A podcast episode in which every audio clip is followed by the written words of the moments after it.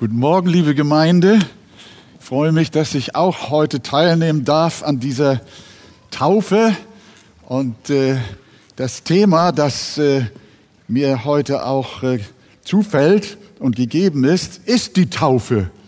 Wir haben ja sonst äh, überwiegend so auch Serienpredigten, zurzeit im zweiten Buch Mose. Aber diese Serie unterbrechen wir äh, angesichts der Taufe heute.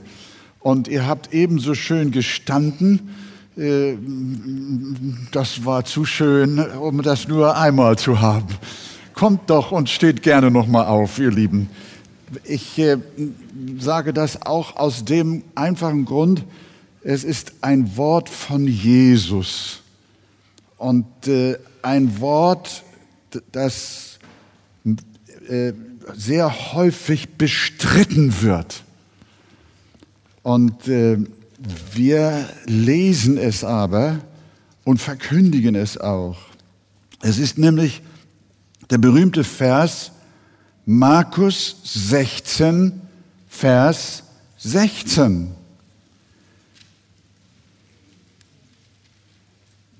Markus 16, Vers 16.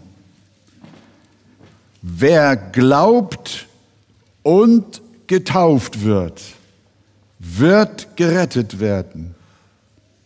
Wer aber nicht glaubt, der wird verdammt werden. Lasst es nochmal auf euch wirken. Wer glaubt und getauft wird, wird gerettet werden. Wer aber nicht glaubt, der wird verdammt werden. Amen. Nehmt doch gern Platz. Wir haben hier eine Reihenfolge, die Jesus uns vorgibt. Jesus sagt nicht, wer getauft wird und glaubt. Sondern er sagt, wer glaubt und getauft wird. Wer glaubt und getauft wird. Manche sagen, dass die Reihenfolge doch egal sei, ob erst die Taufe und dann der Glaube oder erst der Glaube und dann die Taufe, das spiele doch keine Rolle, denn raus käme ja dasselbe. Ich habe darauf zwei Antworten. Erstens ist es nicht egal, ob du zuerst die Tasse hinstellst und dann den Tee einschenkst oder ob du zuerst den Tee einschenkst und dann die Tasse hinstellst. Dieses Bild stammt nicht von mir, das hat jemand anders erfunden. Ich habe leider nicht mehr rausgekriegt, wer das gesagt hat. Aber ich finde, das bringt es auf den Punkt. Zweitens, wenn Jesus sagt, wer glaubt und getauft wird, woher nimmst du dir das Recht, seine Worte einfach umzudrehen. Willst du, sterblicher Mensch, dich über Gott stellen und behaupten, man könne Jesu Worte auch andersrum sagen und schreiben und glauben und verkündigen? Jesu Worte ins Gegenteil verkehren. Wie kommen wir dazu, wenn Gott die Reihenfolge setzt, eins, zwei, drei, und wir sagen, nö, drei, zwei, eins machen wir. Das ist schon eine ziemliche Anmaßung. Besonders wenn das Menschen sagen, die ansonsten meinen, das Wort Gottes muss man konkret eins zu eins verstehen und es auch glauben, so wie es geschrieben steht. Wenn die Schrift sagt, zuerst der Glaube und dann die Taufe, dann hat keine Kirche von der Bibel her das Recht, Menschen zu taufen, bevor sie erfassen und glauben können, dass Christus ihr Retter ist.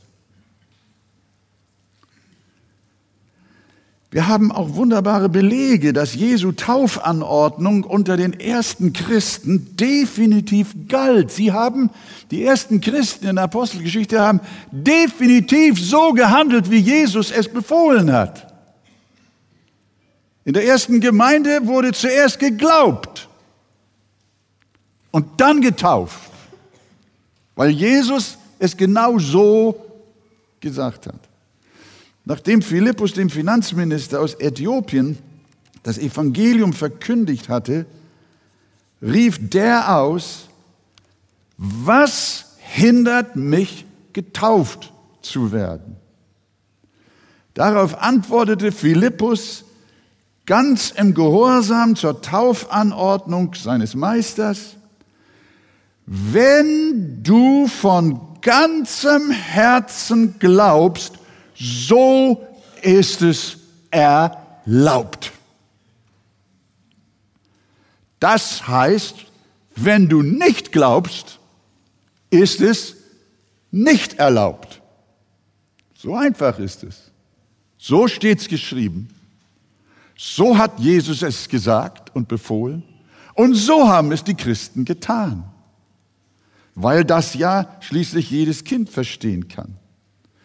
Die Bibel gibt einen deutlichen Ton. Ohne das Bekenntnis des Glaubens ist es nicht erlaubt, irgendjemanden zu taufen. Als aber der Kämmerer ausrief, ich glaube, dass Jesus Christus der Sohn Gottes ist, da taufte Philippus ihn sofort. Da sagte er nicht, du musst erst vollkommen werden oder irgendwas anderes, sondern er glaubte und er bekannte seinen Glauben und Philippus taufte ihn sofort. Wenn du das Neue Testament unvoreingenommen liest, wirst du finden, dass diejenigen, die getauft wurden, immer, immer Gläubige waren. Andere Fälle werden in der Bibel nicht berichtet. Alles andere liest man deshalb zwanghaft in die Bibel hinein. Darum bekennen wir uns zur Glaubenstaufe. Wir sagen, ich schiebe mal zwischen ein, wir sagen nicht Erwachsenentaufe, sondern wir sagen Glaubenstaufe. Das betonen wir deshalb, weil es auch Kinder gibt. Manche mit sechs, manche mit acht, manche mit neun Jahren, die noch nicht zu den Erwachsenen zählen, die aber aus der Tiefe ihres Herzens den Heiland bekennen, der sie errettet hat. Und deswegen sprechen wir nicht von der Erwachsenentaufe, sondern wir sprechen von der Glaubenstaufe. Taufe. Und wir nehmen die Worte Jesu ernst, der gesagt hat, wer glaubt und getauft wird, der wird errettet. Und wir hören euer Zeugnis in Kürze. Euer Zeugnis von eurem Glauben. Und darum ist es erlaubt, euch zu taufen. Die Taufe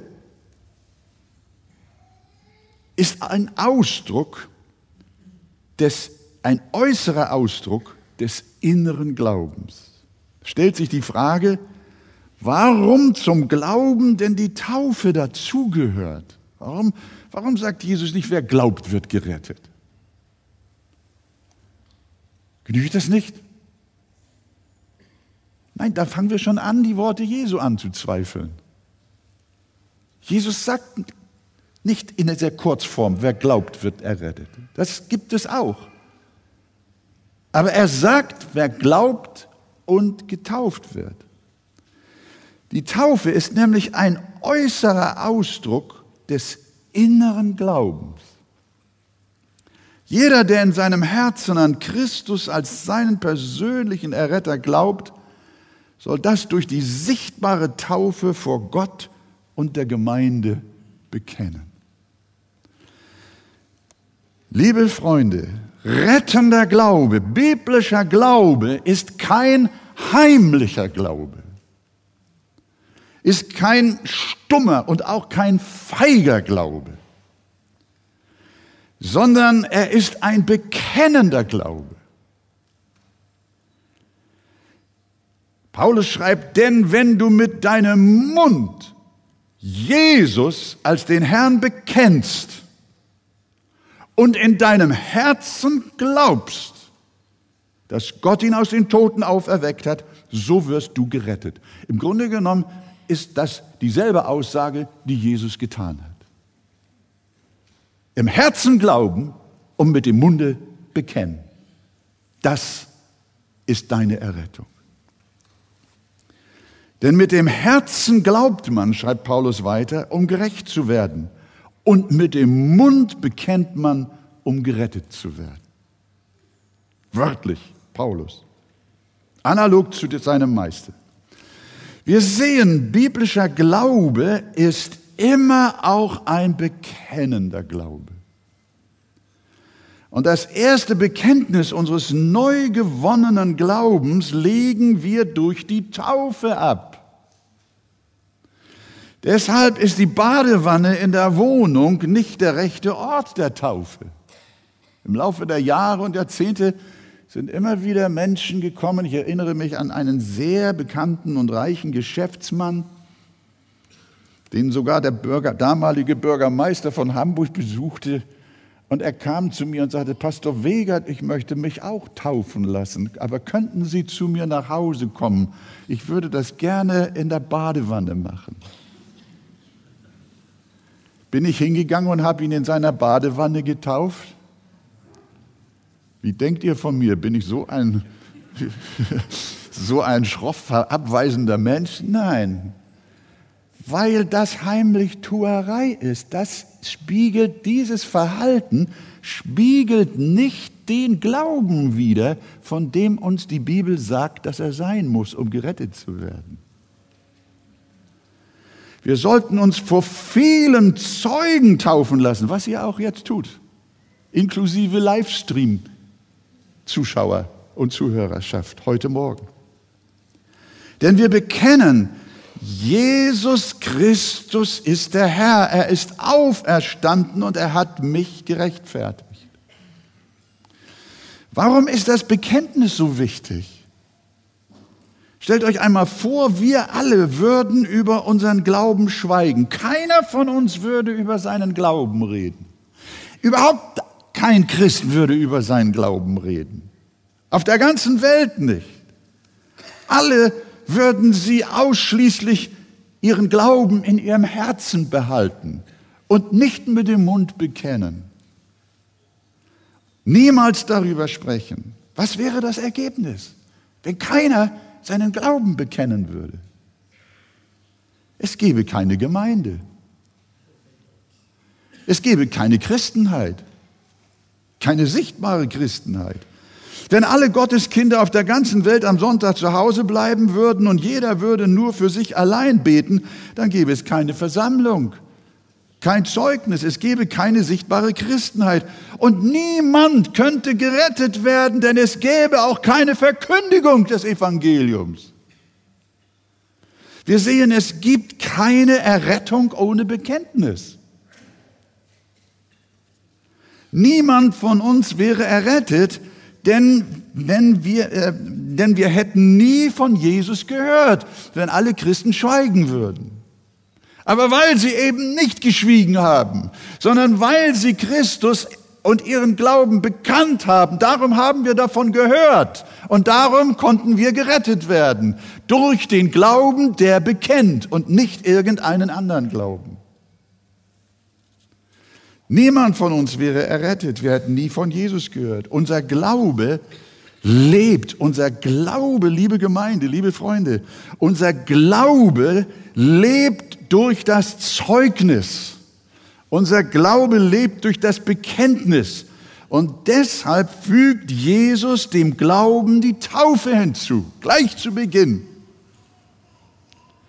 Man hört oft die Bemerkung, Glaube ist Privatsache, darüber redet man nicht. So ein Quatsch reden manche Leute. Das ist widerchristlich. Das ist antibiblisch.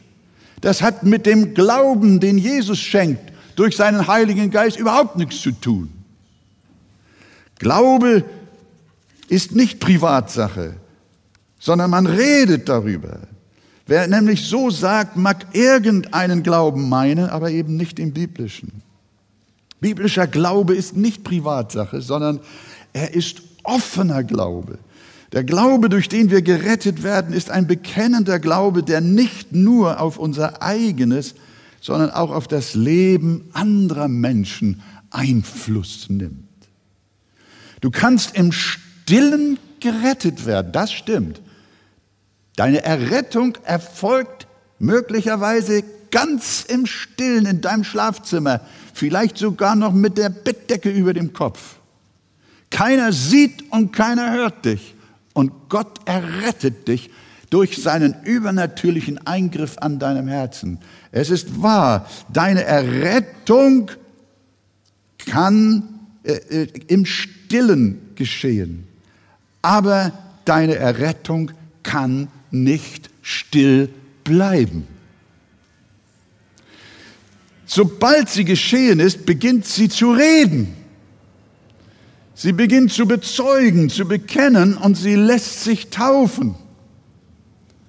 Jesus hat einmal gesagt, wer mich bekennt vor den Menschen, zu dem werde auch ich mich bekennen vor meinem himmlischen Vater. Wer mich aber verleugnet vor den Menschen, den werde ich auch verleugnen vor meinem Vater im Himmel. Das heißt ganz klar, ich will jetzt niemandem zu nahe treten. Und doch muss ich es aussprechen.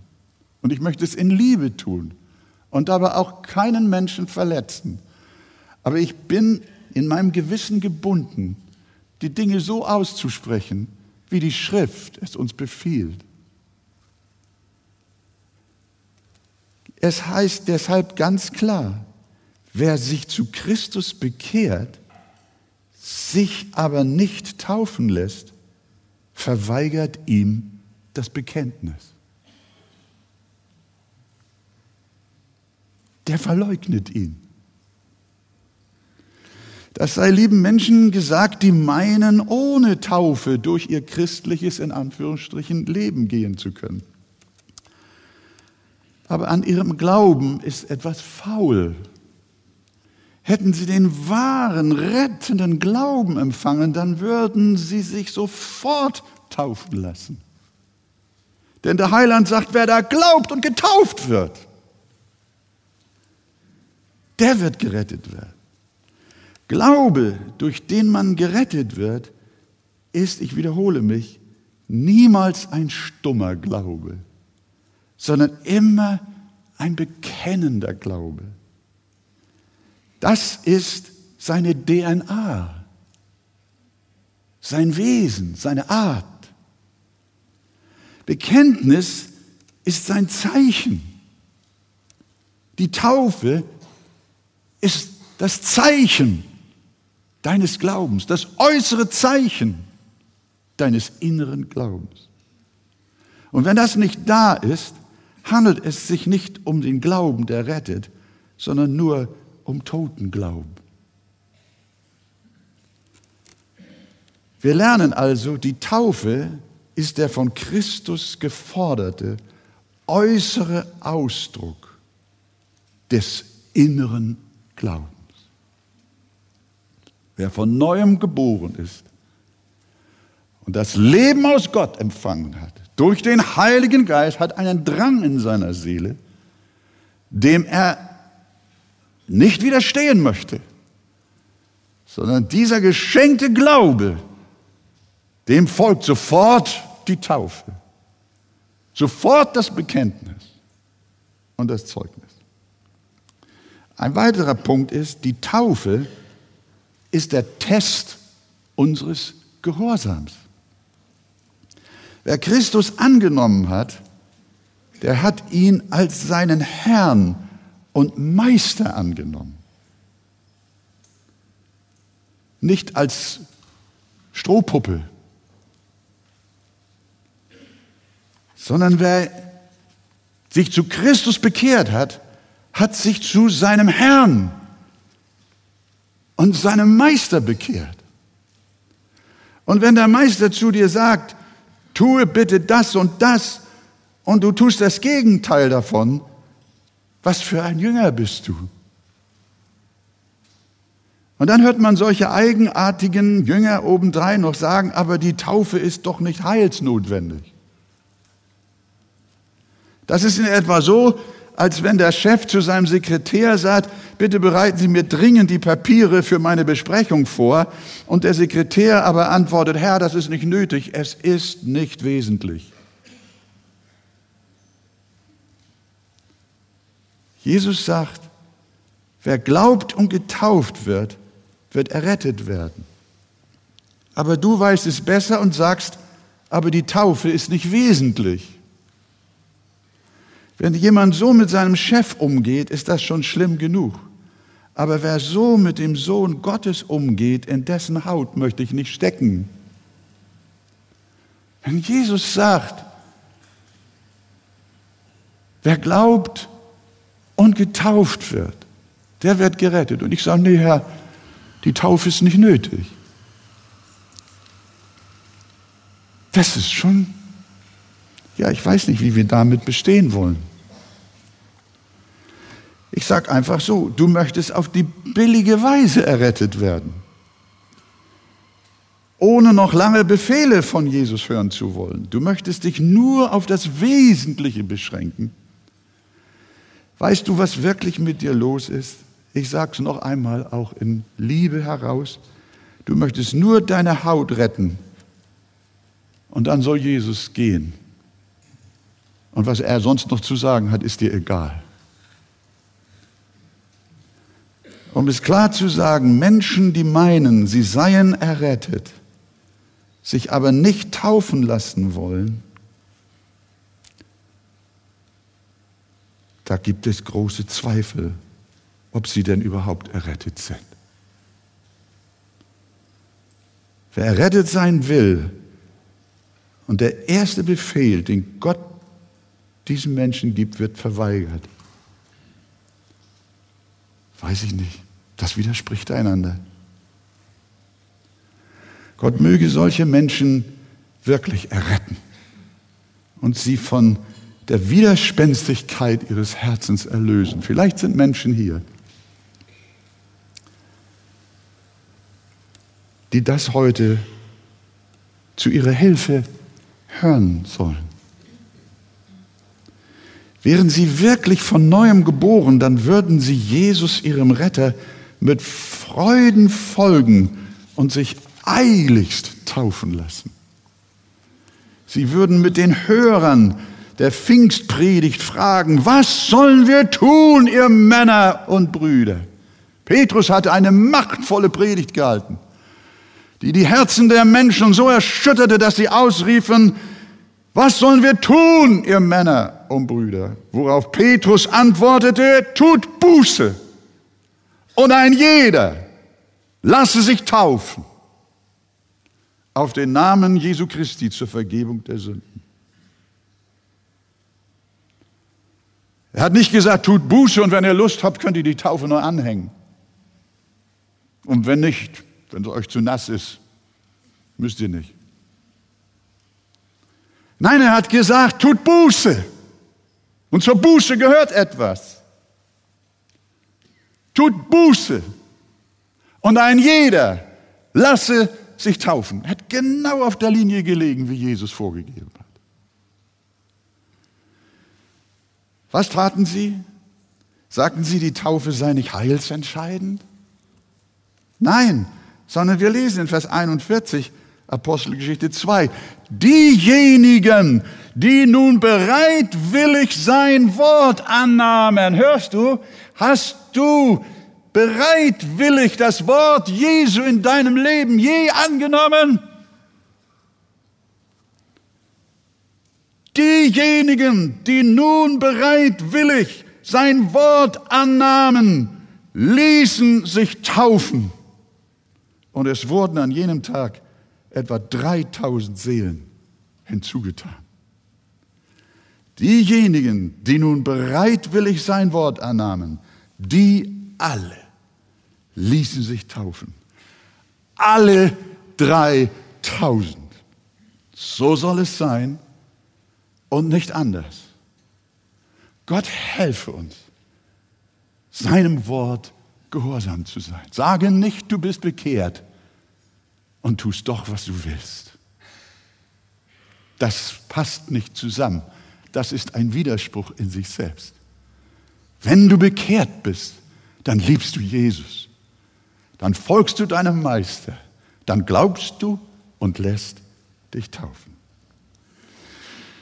Ich hoffe nicht, dass jetzt noch jemand seine Zuflucht beim Schächer am Kreuz sucht.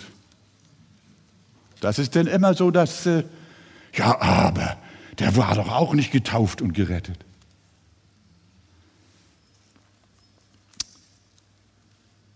Ja, der war ungetauft gerettet, du hast recht. Aber wenn der nicht am Kreuz gehangen hätte, wäre er der Erste gewesen, der sich hätte taufen lassen. Und auf ihn kannst du dich berufen und ihn kannst du dir gerne zum Vorbild nehmen, wenn du bei deiner Bekehrung am Kreuz gehangen hast und heute immer noch da hängst und du nicht runterkommst. Dann glaube ich auch, dass du gerettet wirst ohne Taufe. Aber dummerweise hängst du nicht am Kreuz. Nee, glücklicherweise.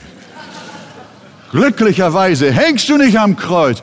Und dann willst du den, der am Kreuz hängt, dir zum Vorbild machen, dass er gerettet sei, ohne getauft worden zu sein. Was bist du für ein? Entschuldige, wenn ich das so sage. Wie ist das, wie ist das möglich, dass, dass, dass du sowas sagst? Du bist einer, der nicht am Kreuz hängst, so wie er, der sich hat nicht taufen lassen können, weil er bis zu seinem Tode nicht davon runtergekommen ist. Wir sehen, die Taufe, liebe Gemeinde, ist der Test unseres Glaubens.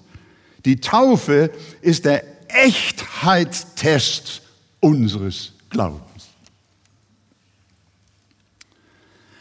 Aber auch andersrum. Jesus sagt ja noch einen zweiten Satz innerhalb dieses Verses. Er sagt, wer aber nicht glaubt, der wird verdammt werden. Wer glaubt und getauft wird, der wird gerettet werden. Wer aber nicht glaubt, der wird verdammt werden. Das heißt, genauso wenig wie der Glaube ohne Taufgehorsam etwas nützt. Genauso wenig nützt die Taufe ohne Glauben etwas. Die einen berufen sich auf ihren Glauben, der aber ohne Auswirkung bleibt, der keine Werke hat. Zu denen sagt Jakobus, der Teufel glauben auch und zittern, aber was sie glauben, ist kein rettender Glaube. Die einen berufen sich auf ihren Glauben, der aber ohne Auswirkung bleibt, und die anderen berufen sich auf ihre Taufe, die aber nicht aus ihrem Glauben, sondern aus ihrer Tradition zustande gekommen ist. So gibt es Millionen Menschen, die zwar als Kleinkinder getauft sind, die aber nie an Jesus Christus als ihren persönlichen Erretter geglaubt haben. Jemand bezeichnete diese zu Recht als getaufte Heiden. Ihre Taufe nützt ihnen nichts. Denn so Jesus, wer nicht glaubt, der wird verdammt werden. Es ist ein schwerer Irrtum, der aber sehr verbreitet ist, dass die bloße Teilnahme an christlichen Ritualen und kirchlichen Zeremonien zum Himmel führe. Solche Menschen in den Irrtum geleitet, die möchten wir auch mit einer solchen Predigt, mit einem solchen Taufgottesdienst wachrufen. Eure Bräuche, eure Eucharistien, eure Taufen machen euch nicht selig, wenn ihr nicht von neuem geboren worden seid, wenn nicht lebendiger Glaube eure Herzen erfüllt, wenn ihr nicht durch den Glauben in eine persönliche Beziehung zu Jesus Christus, eurem Erlöser, getreten seid. Und dazu laden wir euch alle ein. Tut Buße und bekehrt euch und lasst euch taufen. Und dann gilt, was der Heiland gesagt hat. Wer glaubt und getauft wird, der wird gerettet werden. Wer aber nicht glaubt, der wird verdammt werden. Zum Schluss, nur kurz für diejenigen, die neu sind, hier heute Morgen. Was es heißt, wer glaubt und getauft wird, der wird errettet. Was heißt Errettung? Wovon werde ich errettet, wenn ich glaube an Christus und mich taufen lasse? Erstens, von der, Sünde, von der Strafe für unsere Sünde. Wer an den Sohn Gottes glaubt und ihm vertraut, dass er am Kreuz die Strafe für unsere Sünde stellvertretend getragen hat, der wird nicht mehr bestraft, sondern ihm ist vergeben und er kommt nicht ins Gericht. Also, errettet sein heißt, von der Strafe und dem Gericht Gottes errettet zu sein, wegen deiner Übertretungen. Gott vergibt sie dir in Jesus Christus, wenn du ihm vertraust und ihm glaubst. Zweitens, Errettung heißt befreit von der Herrschaft unserer alten Natur. Gerettet werden heißt auch von der Herrschaft unserer bösen Natur gerettet werden. In dem Augenblick, in dem du von Herzen Christus glaubst und ihm dein Leben anvertraust, zieht durch den Heiligen Geist Jesus in dein Herz ein und du bekommst eine neue Natur, eine neue Gesinnung, eine neue Neigung. Dein innerer Kompass wird umgestellt. Hörst du? Bisher sehntest du dich nach der Lust der Sünde und folgtest dem Unglauben. Und der Glaube, das war dir zuwider. Jesus mochtest du nicht. Aber jetzt liebst du ihn. Gott hat durch den Heiligen Geist einen Eingriff an deinem Herzen vorgenommen und deinen Kompass umgestellt und dir eine neue Richtung gegeben. Und nun sehnst du dich nach Jesus und nach seinen Wegen. Er ist die neue Richtung in deinem Leben, deine neue Freude und deine neue Erfüllung. Das heißt, zweitens, errettet zu sein. Drittens, du bist nicht mehr länger Sklave der Sünde. Die Sucht wird dich nicht mehr beherrschen. Die Laster der Unzucht, der Pornografie, der Spiel- und Alkoholsucht, die Streitsucht, die Kleptomanie, die Einkaufslust und Sucht, die Kontrollsucht, alles beherrscht dich nicht mehr. Die Geldgier und der ewige Neid regieren nicht mehr über dich. Jesus Christus bricht die Ketten der Sünde in deinem Leben. Hörst du? Er errettet dich von der Macht der Sünde. Die Sünde und ihre Versuchung sind zwar immer noch da, aber sie beherrschen dich nicht mehr. Du bist ihnen nicht mehr unterworfen und ausgeliefert. Du kannst sie in der Kraft des in dir wohnenden Christus eins mit ihm überwinden und besiegen. Du bist frei. Und wen der Sohn frei macht, der ist wirklich frei. Das heißt errettet sein, mein Freund. Und drittens, äh, viertens, Jesus errettet dich auch von, wie es einmal in der Schrift heißt, von diesem verkehrten Geschlecht, von dem Geist dieser Welt, von dem verkehrten Denken dieser Welt. Er errettet dich von der Unterwerfung unter ihr böses System. Jesus lehrt dich selbstständiges Denken. Und du kommst los von diesem aufgezwungenen und verordneten Denken der Welt. Du bist frei zu denken, wie Gott denkt. Frei zu denken, wie die Bibel denkt. Das heißt Errettung. Du denkst nicht mehr wie die Welt, sondern du denkst biblisch, geistlich, göttlich, sauber, rein. Du bist kein toter Fisch mehr, der mit der Masse des Stroms, dem sogenannten Mainstream, mitschwimmt, sondern du schwimmst gegen den Strom wie ein lebendiger Fisch. Und wo schwimmst du hin?